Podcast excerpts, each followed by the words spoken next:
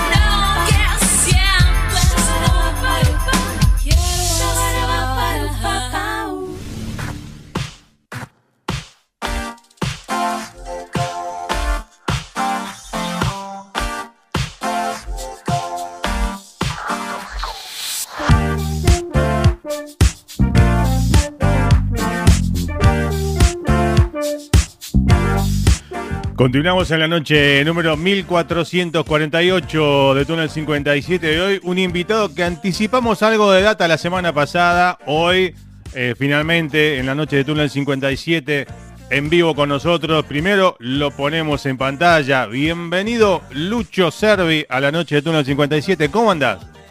Hola Carlos, ¿cómo estás? ¿Cómo va todo? Bien, bien, un gusto recibirte. ¿Estás ahí? Digo, hoy te agarramos en tu casa tranquilo, ¿no?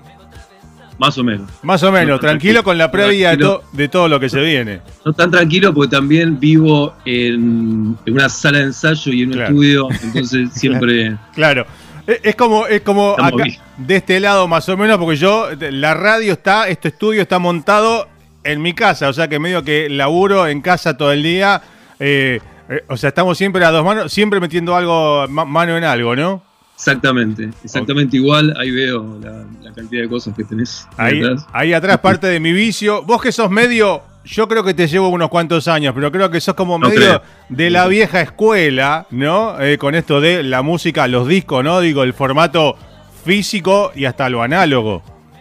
Sí, sí. Sí, a mí me encanta. Me encanta. Ahora no tengo nada armado, pero por una cuestión de que están ahí en cualquier momento, viste, tengo ganas de, sacar los, los discos. Vengo hablando con un amigo que ya casi me está como obligando. Ajá. Y, bueno, sí, tengo muchos amigos melómanos, están, o sea, sí, está buenísimo, es, muy diferente.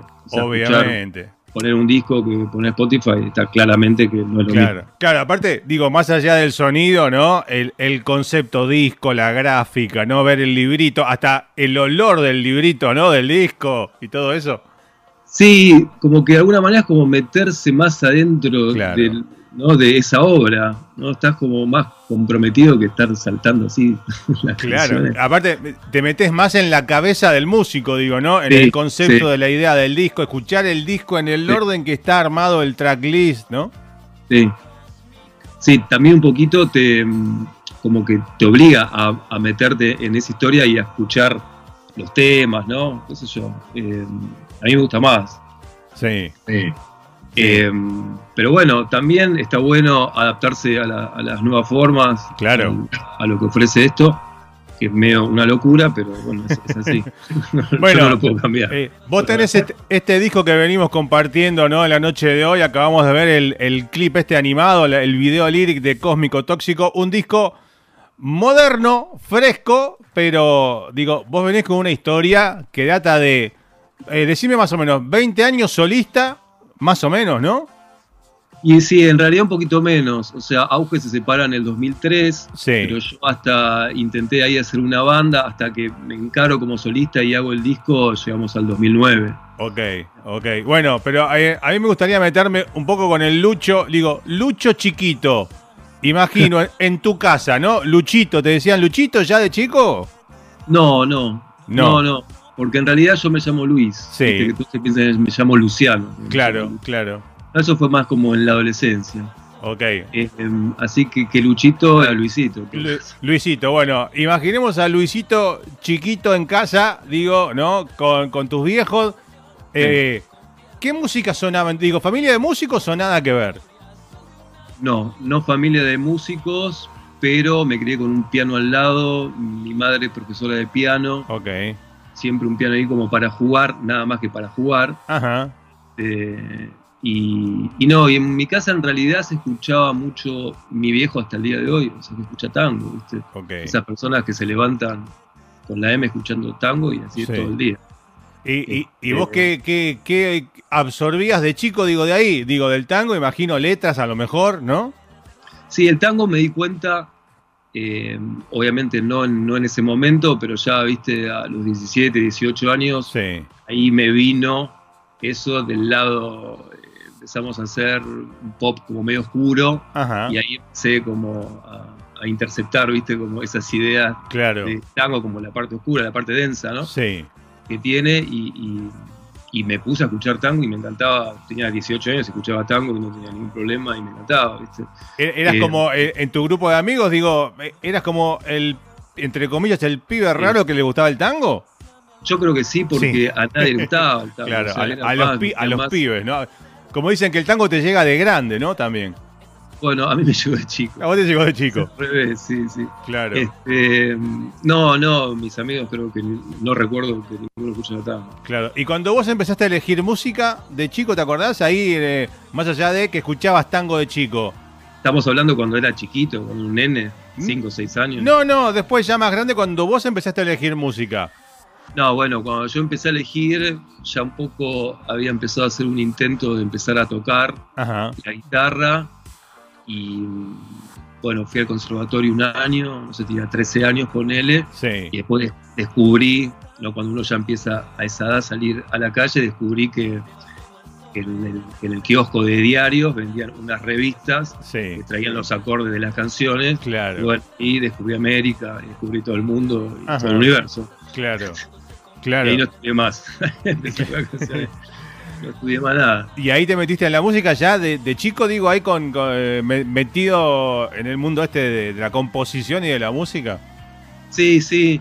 Em, como que siempre tuvimos como un interés y de formar la banda. Claro.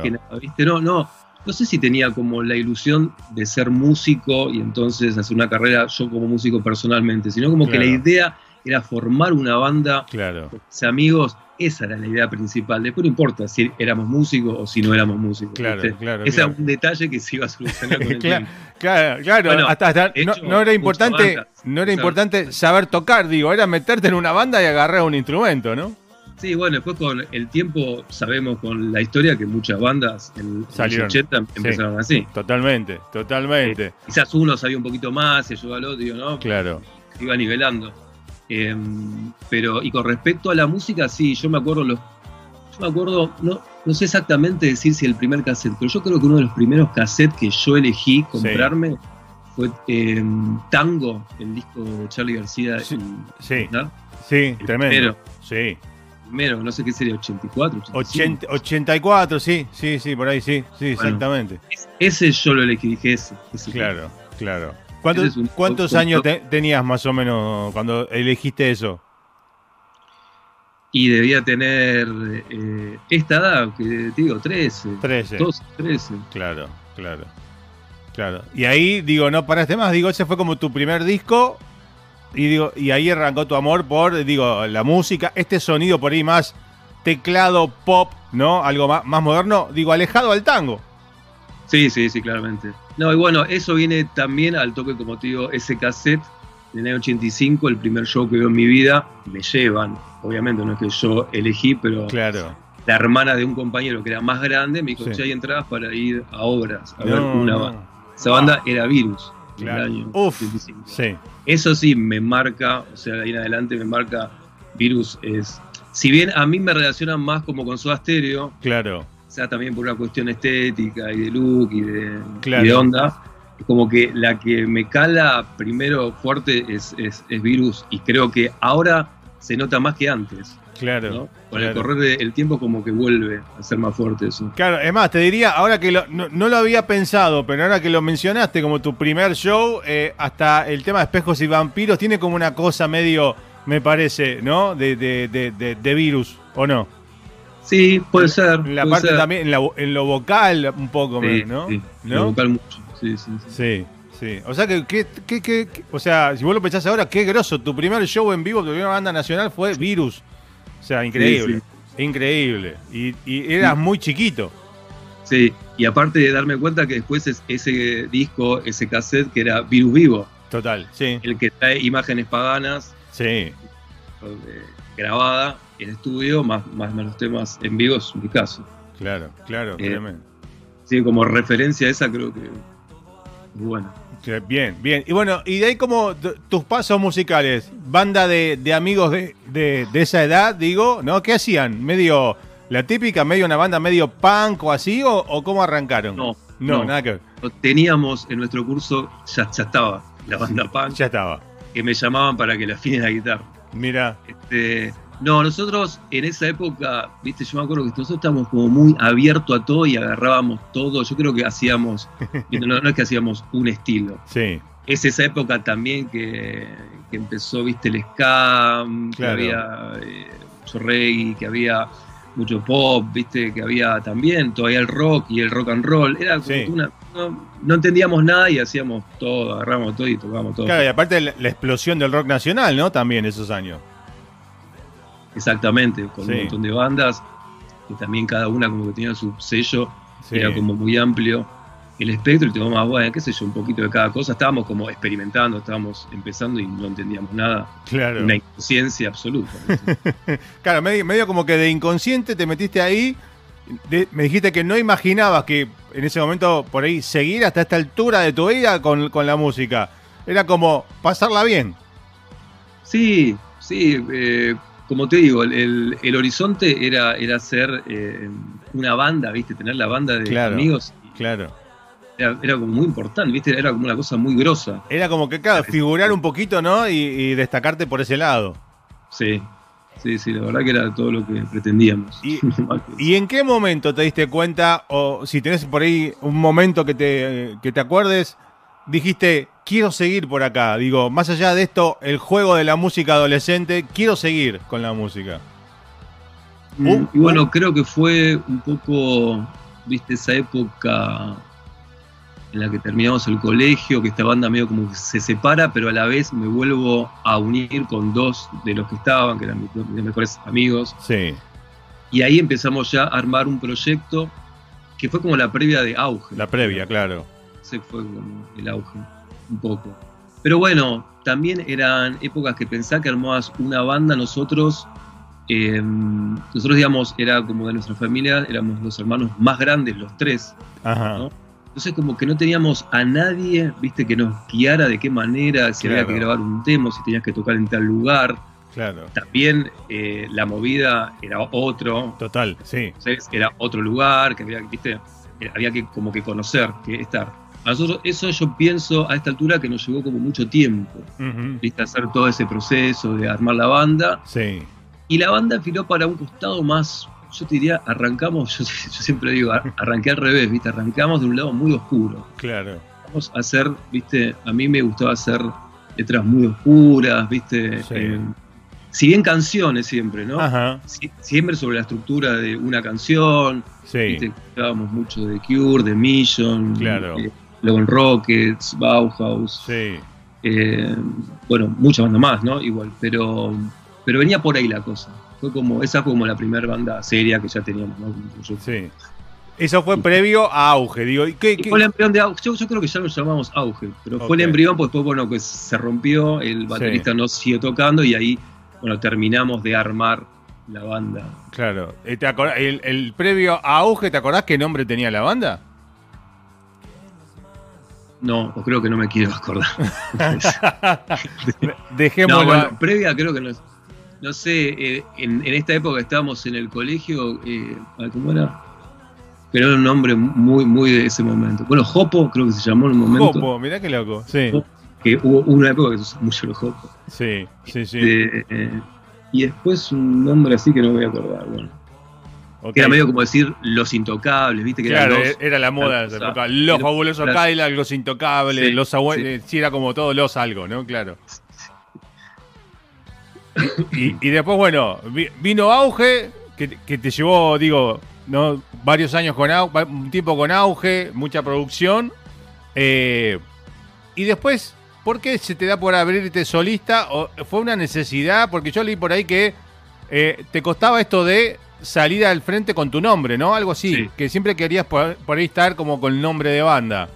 Bueno, un poco eso que venimos hablando, esa cosa que me marcó de pendejo, ¿viste? De decir, tiene que ser una banda, tiene que ser una banda, y el nombre de una banda, ¿no? Como la representación que tiene el nombre a una banda.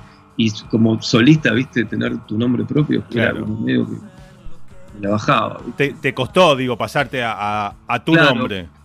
Hubo un intermedio que era como una banda que se llamaba Luquilandia, claro. que era que no sea mi nombre, pero que sea como mi mundo, que ahora es mi, es mi, sello. Te iba a decir que ahora es tu sello. ¿De, dónde viene el nombre Luquilandia? Digo, tierra de, la suerte sería, ¿no? Pero. O de la fortuna. Tierra de la suerte y tierra de Luque, que yo soy Luqui, Luis, Lucho. Ah, claro, mira, claro. lo agarré por ahí. Mira qué, mira qué, flojo que tuve, claro. No, no, pero es un poco las dos cosas, como que se unían esos dos mundos y y también como pensar en, mi mundo imaginario cuál sería, ¿no? Claro, claro. Y era ese. Y, y un día teniendo, venía como con ese proyecto yo, firme, ¿viste? Eh, grabé unos demos y me acuerdo que hablando con Richard Coleman, él es el que me dice, vos tendrías que ser solista. Claro. Con tu nombre, ¿viste? Lucho. Sí.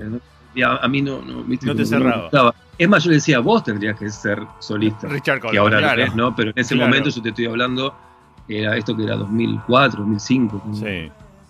Em, y bueno, y en un momento, porque él, está bien lo que me dijo, como diciendo, bueno, al final si ya no puedes armar esa banda que vos soñabas, viste, que se dio una vez, capaz es como un esfuerzo estar, viste, tirando algo que no, Que no es, y dije, bueno, sí, está bien, vamos para ahí y ya está. Claro. Y, y esa parte, aparte digo, eh, más responsabilidad, digo, porque recae todo en tu nombre, ¿no? Sí, sí, no sé si por eso, en ese sentido no, no sé si me interesa mucho porque recae en mi nombre. Para mí era como una cuestión estética, era claro, claro. no soportaba, y tenía Lucho Servi. Claro. Decir, no sé, cualquier cosa. Pero bueno, ya casi, digo, ¿no? Lo hablamos al comienzo. Aproximadamente 20 años de Lucho Servi eh, eh, con, tu nombre, digo, ¿no? Sí, sí, eh, mucha producción eh, atravesaste de los 80, de tus jóvenes 80, en, la década de los 80, y veníamos hablando también de la transición y del cambio de la música. Vos venís de lo análogo y ahora metido a full en lo, en, lo digital. Exactamente. Sí, sí, cambió, obviamente cambió tu forma de laburar, pero la forma de componer la sentís eh, diferente. Y la verdad que sí, porque antes, igual yo, digamos, fui analógico hasta mucho más tarde de lo que ya todo se ponía en digital. Yo creo que hasta el 2006 ya estaban con una compu, todo el mundo tenía una computadora tranquilamente, y estaban con el AS y con el Fruity y no sé qué. Y con, bueno, y con el Pro Tools. Este, yo todavía estaba con con la, con la Tascam. Con, la Tascam, sí. sí la entonces también la forma de grabar los demos era algo que era en vivo y repetir, ir para atrás y para adelante, ¿viste? No, no, sí. Era otra manera. Y bueno, después en el 2007 ya arranco eh, con el Pro Tools, bueno, hasta el día de hoy, que, te cambia un poco porque empezás, qué sé yo, como que lo pensás diferente. Quizás una canción que compongo en la guitarra solo no, es lo mismo. Claro. Pero teniendo esa herramienta a veces no tengo terminada la canción y ya grabo y empiezo a grabar arriba lo que escucho. Entonces también eso como que me sugiere otra manera de, componer. Claro, aparte que tenés la posibilidad de meterle, ¿no? Eh, más, más, que en la puerta, 20.000 canales arriba con más cosas y, y, laburar más, ¿no? Sí, bueno, tuve una época así, de apilamiento que claro era interminable todo. Sí. Ahora no, estoy todo lo trato de ser lo más dentro de, de mi producción compleja en mi cabeza lo más minimalista posible. Claro, claro, porque dicen ¿no? que, eh, que una canción a veces o un disco no, se termina, se abandona, porque si uno le sigue, ¿no? Le sigue metiendo una cosita más, un sonidito más, ¿no? Tal cual. Eh, sos muy de, digo, te encerrás con, digo, no sé, cuando estás creando una canción, pueden pasar cuántas horas y que no te das cuenta y no salís del estudio. ¿Te pasás toda la noche encerrado, solo, ahí tocando cosas? Y depende eso, ¿viste? Depende, hay, canciones, hay cosas que salen así. Rápido, sí. Después quizás hay que trabajarlas desde otro lugar. Sí. Desde la producción, ¿viste? O, de qué es lo que uno quiere con el audio lograr. Claro. Eh, pero sí, he tenido el anterior disco. Sí. Pulso, creo que fue esa, esa onda que me decís que fue encerrar horas, y horas, y horas y horas. Con este traté de hacer todo lo contrario. Sí. Con este lo que hice eran maquetas grabadas y en vez de regrabarlo, seguí adelante con esas maquetas, pero ya con mi hermano en su estudio, sí. con Javier Servi, eh, que estudio él, y ya con otra cabeza al lado, claro. Eh, haciendo, viste, como una regulación de los tiempos también, porque yo puedo colgar mucho, y el justo es mucho más práctico, entonces que eso me nivela a mí como para decir, bueno, hasta acá llegamos, listo. Claro, claro. te, viene bien la mano, digo, la mano, la cabeza y la oreja de, tu hermano, digo, ¿no? Que te baje un poquito diciendo, hasta acá llegamos, esto está bien, vamos por acá, ok. Sí, y que él también un poco conduzca la nave, que, se siente y maneje el Pro Tools y yo estar escuchando, porque si no, como te digo, en el disco anterior llega un momento este que vos decís, de pasar noches, días, claro. y ya es una locura y ya cuando estás solo, eso es medio como, viste, eh, si no estás muy, muy lúcido, es, realmente es un camino de ida, no hay, no hay regreso. Sí, yo, yo, hablaba hace un tiempo eh, con una amiga de la casa, eh, Anaí Arias, que hace música electrónica también, con Ableton y todas esas cosas. Hablábamos, ¿no? Dice, hay que hacer, ella decía, hay que hacer un club de abletoneros anónimos dice que, que nos juntemos, pero llegamos a la conclusión, dice que ella decía, dice no, que si nos juntamos los abletoneros, dice, chao, nos encerramos ahí y no salimos más de vuelta hablando de cosas, o sea que no, no, no hay forma, ¿no? No hay forma, no hay forma. Bueno, contar un poco a la gente, venís tocando hace mucho tiempo, eh, sacando, este es tu quinto disco, si no me equivoco, ¿no? Y en realidad como disco, así como LP es el tercero, digamos. Ok. Está Dramadisco, Impulso.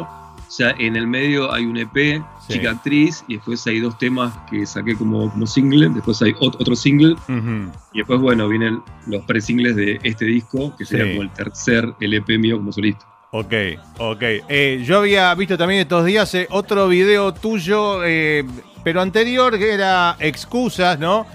Que es como comparando por ahí, no sé, excusas con Cósmico Tóxico. Es como que ahora estás, no sé, lo noto como más relajado, puede ser. O, sea, era como el otro más acelerado, ¿no? En cuanto a, rítmica, eh, a estilo, por ahí, ¿no? Hasta ahora lo noto como más, más pop, más tecno, ¿no? Sí, sí, puede ser. Bueno, Excusas es la previa de Impulso. Sí. Dijo que era que tenía, si bien también hay otro tipo de canciones, pero la mayoría eran así un poco más duras, un beat como muy marcado. Medio sonaba pop, pero tenía como un alma rockera, ¿no? Claro. algo más, algo más denso. Em, este sí, por eso te digo, son canciones. En realidad también lo que pasa acá es que son canciones que están compuestas. Cuando yo hice eh, las canciones para la película Solo el Amor, eh, cuando me junté con, con Andy Caballero, eh, nosotros antes de hacer el guion hicimos las canciones, ¿no? Y un poco él me manda como a hacer canciones como si estaría en auge, como a, como hacer, viste, eh, un poco, era como que la historia era esa, era una banda, un trío de música de canciones. Entonces quizás ese, como ese, impulso y esa energía me llevó a hacer canciones un poco más como lo que estás diciendo, ¿no? Más descontracturadas, un poco más clásicas, también como que no les busqué tanto la vuelta como el disco anterior, como la superproducción, sino que lo que había, llevarlo a que suene bien, siempre mi toque, como vos decís, más pop, ¿viste? o tecno, como lo quieras llamar, pero son canciones, ¿no? Claro. Eh, vamos a hablar en el próximo bloque del proceso creativo más o menos de este disco. Bueno, hablamos de que lo grabás con tu hermano en su estudio, ¿no? Eh, vamos a hablar un poco de toda la técnica, de si hubo invitados, eh, la cantidad de temas, etcétera. Pero bueno, antes de empezar la charla, vimos este video animado también de Cósmico Tóxico, que es el tema por ahí más, este, eh, entre comillas, ¿no? Más disco, más bailable o más fanquero, ¿no? Sí, sí, claro, claro. Es, es el tema como que más se sale de la media del disco. Ok, y. Para mí es el tema como más moderno. Más moderno, más, por ahí tirando sin comparar, ¿no? Eh, eh, el más Daft Punkero.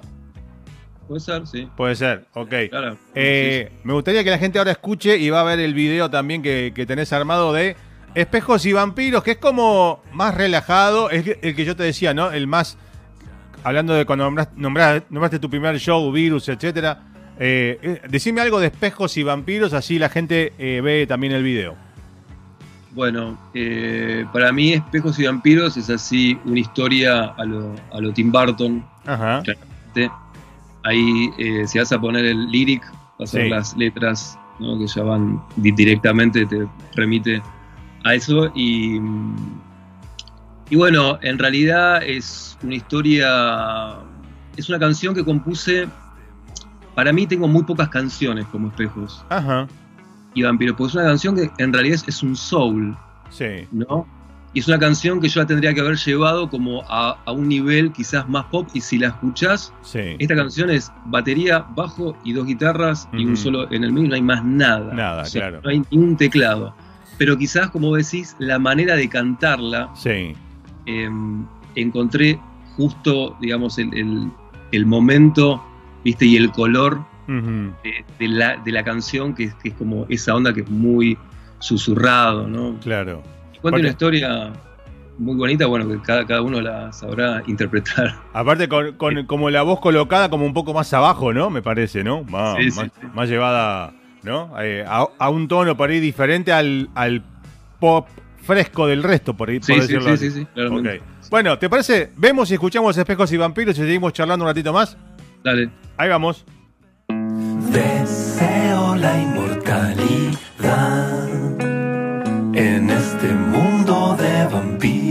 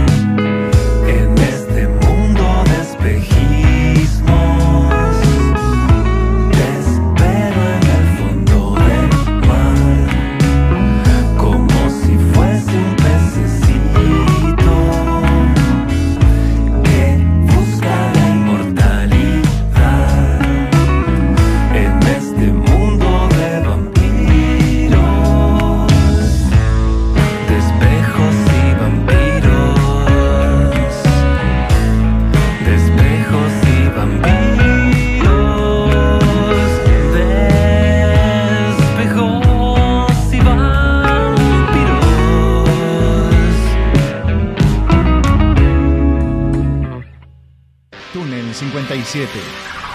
Entrevista en vivo.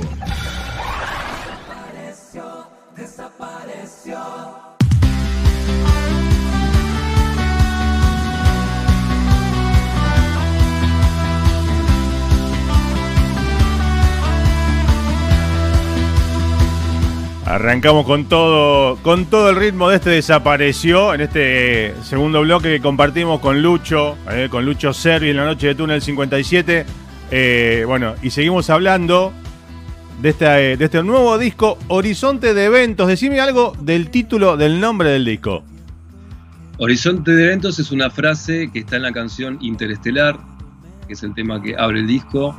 Em, esa canción está totalmente inspirada en la película de Christopher Nolan. Tremenda. Sí, sí, sí, sí.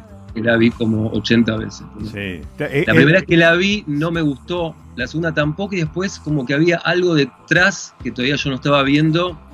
A mí me pasa mucho con las películas, yo miro muchas películas. Sí. Creo que como, siempre digo, como músico, creo que veo más películas que lo que escucho de discos. claro. Claro, entonces como que las películas para mí es como escuchar un disco, es algo que me puede influir mucho. Sí, sí. Em, y bueno, Interestelar cuenta un poco esa historia, claro. desde mi visión, desde mi punto de vista, como la canto, pero es, es la historia de, ese piloto que va a cruzar el horizonte de eventos. Tremendo, total, claro, claro, claro. Claro, eh, aparte yo recuerdo la película, tengo el DVD, lo tengo ahí, lo he visto más de una vez. La primera vez que la vi fue como, ¿qué está pasando acá? hasta que después como que vas cayendo, pero creo que después de la mitad vas cayendo de qué es lo que está pasando y, es tremenda. Y bueno, antes hablaste de Tim Burton, o sea, tenés mucho, relacionás mucho música con película. Sí, sí, sí, sí. Sí, sí, sí la verdad que sí, sí. Es, es, como una influencia muy, muy clara de toda la vida. Ok, ¿y qué, tipo, bueno, eh, Interestelar es un estilo, Tim Burton es otro, ¿no? Por ahí diferente. Digo, ah, ¿qué otras cosas de, de cine te atrapan y te llevan a la música? Em, ¿De películas? Sí, o, directores o estilo de películas. Directores, bueno, Lynch. Sí. Em, bueno, hay, hay, una canción, ahora que digo Lynch, hay una canción de mi primer disco Ajá se llama Algunos Grandes, que nombro muchos músicos y hay una parte que son todos directores. O sea, ah. como que lo meto como si fuera músico. Claro, claro, total. Como directores de orquesta de, imágenes, por ahí, por decirlo de alguna manera, ¿no? Claro, claro. Este, hay, hay muchos que me gustan. A mí hay un periodo que me gusta mucho del cine, no quiero ser nostálgico, ¿no? Pero em, que es como fines de los 90, principios de los 2000. Sí. ¿no? Como esa franja Está bien que yo eh, en esa época, no sé, creo que miraba tres películas por día, y iba al cine una, una, vez por semana fijo. Claro. Em, cosa que ya no hago. Sí. Em, pero hay, bueno, Kubrick, ¿no? Qué sé yo, ahora con nombrar podemos hablar, es muy amplio. Em, pero hay películas que me marcaron y también, bueno, que te hacen como rever la historia cuando descubrís una película o un director, rever toda la obra, ¿no? Sí. O a, a veces películas que quizás ni sé quién es el director, o, no me acordaba. A mí lo que me pasa mucho ahora es que antes que hablabas vos de los discos, cuando escuchás un disco y tenés la tapa, sí. como que memorizaba mucho, viste, tema letras, em, o quién lo produjo. Con las películas, lo mismo. Yo antes sabía la película, quién la, quién la dirigía, quién había hecho el guion, viste. Ahora me pasan todas así. Claro, no, no. por la pantalla y es como que viste, tanta información un poco me, me deja... Sí, te satura, te satura un poco, ¿no? También. Bueno, y, haciendo por ahí un paralelismo, no sé si estarás de acuerdo, eh, viste, cuando uno dice la música de los 80, la música de los 90 era otra, ¿no? O era mejor. Digo, por ahí algunas cosas de las películas, un poquito también, ¿no? El cine era diferente, las temáticas eran diferentes. Sí, sí, para mí también. Es, un poco parecido. Sí, estamos, estamos en la misma, estamos en la misma, sí, sí, totalmente. Sí, sí. Sí, bueno, eso no quita a que sigan saliendo discos que están buenísimos Obvio, no. y, películas que están buenísimas. totalmente, ¿no? Pero a veces uno a veces se encuentra, eh, por ahí estos discos que uno encuentra buenísimos, son por ahí músicos que ya vienen de hace mucho, ¿no? También. Mm. Digo, esto es una opinión por ahí más personal, no mía, ¿no? Muy bien. Sí, y, y, bueno, eh, yo imagino también vos con tu fanatismo por esto de los discos, ¿no? Así como yo un poco lo que tengo acá a mis espaldas. Eh, sos de escuchar música, eh, y, bueno, obviamente laburás con la música todo el tiempo, ¿no? Pero, eh, ¿cómo venís escuchando hoy música? Eh, digo, ¿por plataformas o por ahí te pones algún disquito cada tanto? No, como te decía antes, no tengo armado. no tenés armadora, claro. Point, viste, todavía que ya vamos, estamos trabajando en eso. Ok, bien. Este, pero no, en plataformas. Plataformas. Y, y como para tener así ¿qué está sonando en tu cabeza? Digo, ¿te acordás estos días o cuando escuchaste música estos últimos días? ¿Qué venías escuchando? ¿Tenés algo en mente que te acuerdes? ¿Banda, solista? Mira, eh, la verdad que justo ahora me agarra en un momento que estoy editando Lo tuyo, eh, claro. todos los videos, claro, para el, para el show, ensayando el show y medio que estoy como enfrascado en, en eso. Es mi propia música, ¿viste? Total, totalmente. Bueno. Eh, pero, pero tengo, digamos, en mi casa se escucha mucha música que también me gustaría decirte exactamente de quiénes son los temas porque la música suena y yo te estoy preguntando ¿quién, quiénes son, claro. ¿Qué, banda es esa, viste? Y anda a fijarte. Bueno, entonces es como que quizás no, no sé decir. No sabemos, no sabemos son las músicas que suenan en este momento en mi casa. Sí. Pero siempre suenan. música que escucha ahí, digo, en tu casa, tu familia, el resto de tu familia, ahí en casa. Sí, sí, sí, Ok, ok, bueno. Pero hablemos ahora de lo que nos trae esta noche para estar charlando con vos, eh, de lo importante. Eh. En dos días, el 29, estás presentando el. Eh, sale el material completo. Sí, sale el disco, sale Horizonte de Eventos. Sí. Al fin. Y y bueno, después el 5 de octubre, a la semana siguiente, toque, lo presento. Bien. Hacer la presentación. Este, como yo digo, es una presentación y es una representación porque la verdad que también es algo nuevo en la manera que voy a presentar el disco, es algo que nunca hice. Ok, sí. Y que también así me tiene... Laburando como loco. Laburando a full, sí, como medio loco, esa, es la palabra. Tiene, tiene que ver también, digo, la presentación con lo visual, imagino, ¿no? Porque viendo también, ¿no? Los clips, ¿va por ese lado? Con proyección.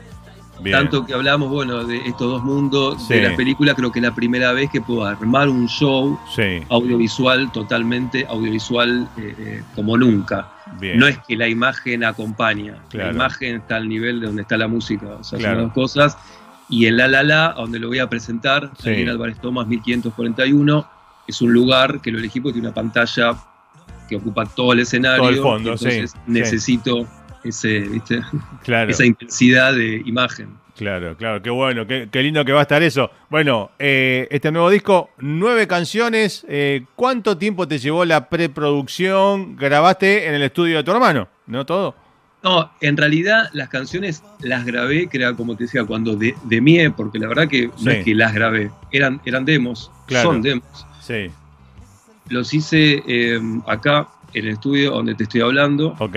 Em, muy rápidamente. Son todas canciones hechas muy rápido. Sí. Em, quizás eh, el laburo más grande fue después ese demo, transformarlo, viste, en, un audio que también, bueno, estamos, para mí estamos como, o siempre fue así, pero ahora más, ¿no? Que hablamos de lo digital, estamos en la era del audio. Claro el audio, mirá cómo suena esto, mirá cómo suena otro, porque hay, hay, formas de, manipular los audios que antes quizás, no. eso sí que no se podía. Sí. Y ahora a mí, por ejemplo, como que me, fascina mucho el audio de, la música nueva. Quizás ciertas músicas que no me gustan tanto la música, pero sí el audio. Total, sí. Es como que hay unos audios que decís, pero esto, ¿cómo puede ser que suena así? ¿Viste? Que lo sentís que que te, que, te lleva puesto. Esos bajos que te pegan en el pecho, ¿viste? esa vibración increíble, ¿no? Sí. Entonces, un poco fue ese laburo, ¿viste? No tanto fue la grabación, sino el, acomodar los audios para, para, que queden, que eso fue lo que te conté que llegó a lo de mi hermano y ahí laburamos. No, y fue un proceso de todo este año. O sea, Interestelar salió el primer corte hace un año. Un año ya, sí. Sí. Eh, y ahí salieron algún par de cortes más, salió Espejos y Vampiros, después salió Fuera del Mundo y desapareció. Este, bueno, y era el disco entero. Claro, eh, y leía por ahí en, eh, esta gacetilla, de paso le mandamos un saludo a Eva, que fue la responsable para este contacto de hoy. Aitor Grania, que hablabas también cosas de virus y todo eso, pero habla de, tu actitud también rockera, que va más allá de, decía en la, en la gacetilla, de esto de pedales rockeros y eso, ¿no? Hay actitud rockera también en tu música. Y sí, un poco era eh, lo que te hablaba antes, ¿no? Es como que es un poco el ADN, ¿viste? Pero está bueno, ¿viste? Porque se amalgama con lo otro y es como una experimentación. Total. que sí, pero sí, me, siento identificado todavía. Bien, y, para. Eh, vos, vos decías, en tu casa de chiquito había un piano, pero lo tuyo hoy es más la guitarra que el piano, que los teclados, o mezclas todo un poco? No, yo mezclo todo un poco, inclusive hay canciones, digamos, como soy principalmente guitarrista, después cuando grabo trato, trato de sacar guitarras y poner teclados, me encanta tocar el teclado, uh eh, pero bueno, sí, toco todo, o sea, el, disco... Está todo tocado. Unas cositas, está tocado por mí, bueno, en Interestelar, eh, la coproducción fue Adrián Riboira, El Ladro, que es un músico tremendo. Eh, ex Les Mentets, em, y, él un poco ocupó un lugar importante en esa canción. Yo siento que él está em, en esa y en la intro estelar, que es como la intro de Interestelar. Sí. Em, así que no, no me quería olvidar de contarte los invitados. Sí, Uno que también tocó teclados, hizo voces, un montón de cosas. y después Carlos Sala, Carlitos Salas, en percusión, en Cósmico Tóxico, aunque no parezca, hay percusión así humana. Humana, tracción a sangre. En un tema, claro, tan como decías vos, ¿no? Medio Daft Punk, para mí es medio Phoenix también. Sí. tiene algo. Em, y, bueno, lo tuvimos a él, que es un placer. Es el percusionista de, un montón de bandas, de los Curiaki, de Dante Manuel, sí. de Trueno ahora, bueno, grosso. Bien, bueno, ¿y, cómo va a ser eh, el set en vivo eh, para la semana que viene, para el jueves?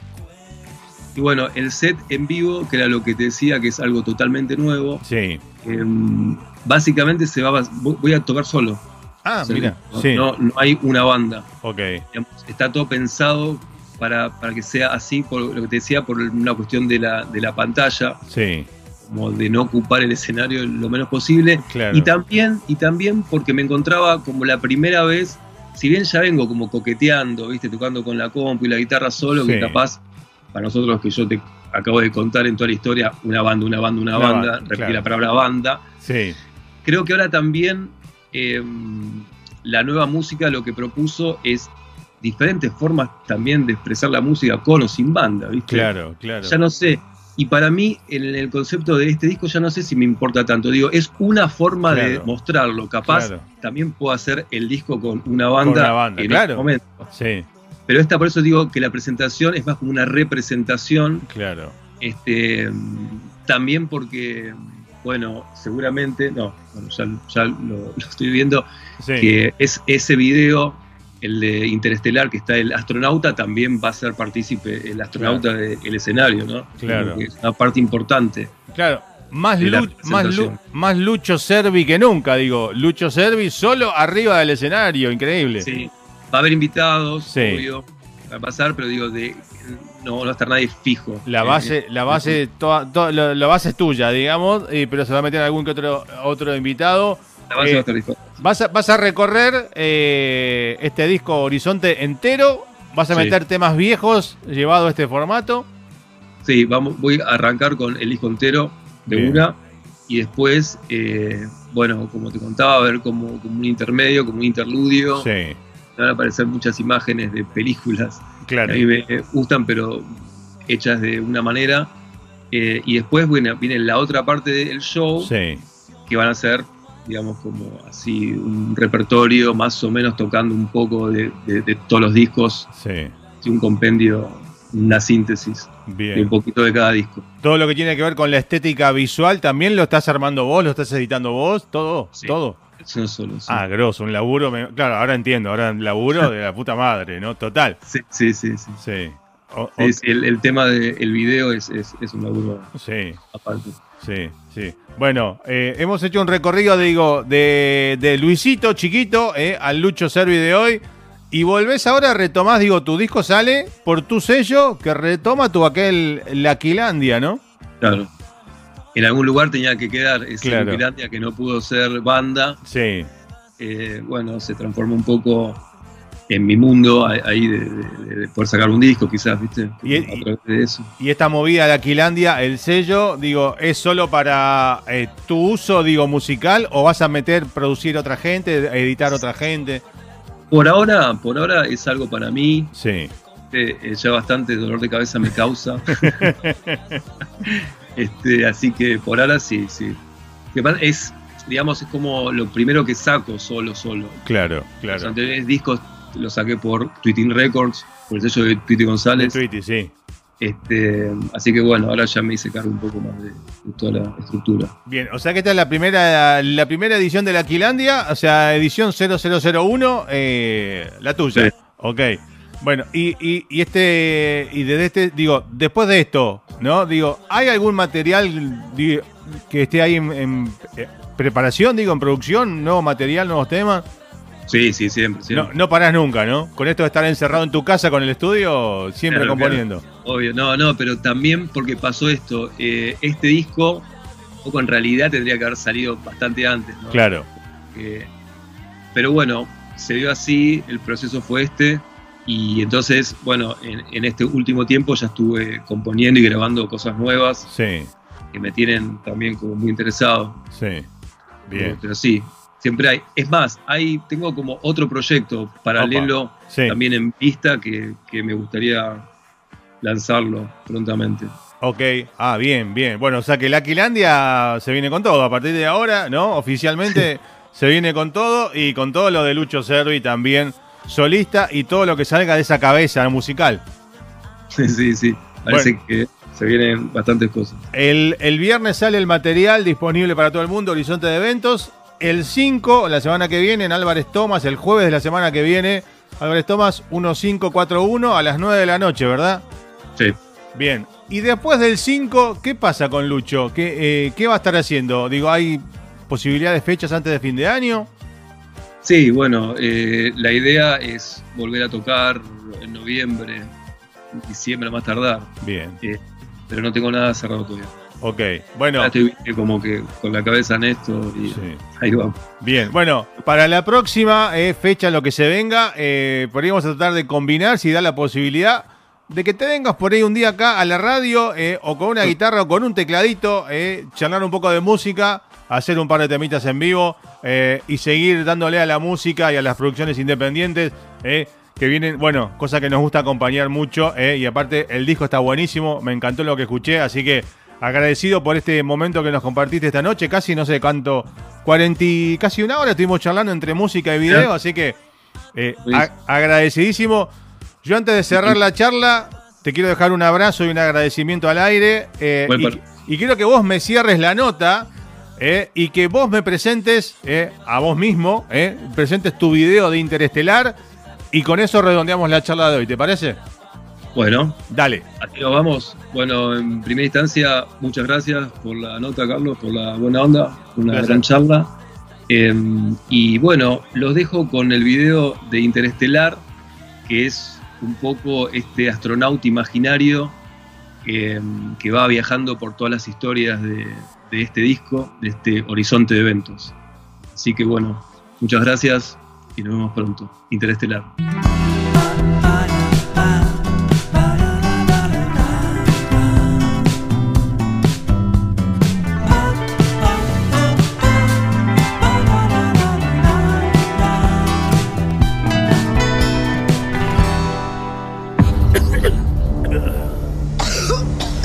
La transmisión está aumentando. Podríamos tener una pandemia mortal en las manos. Tenemos que romper la cadena de infección inmediatamente. Tenemos que cerrar emergencias. No hemos encontrado la conexión entre los desinfectados. No puedes controlarla.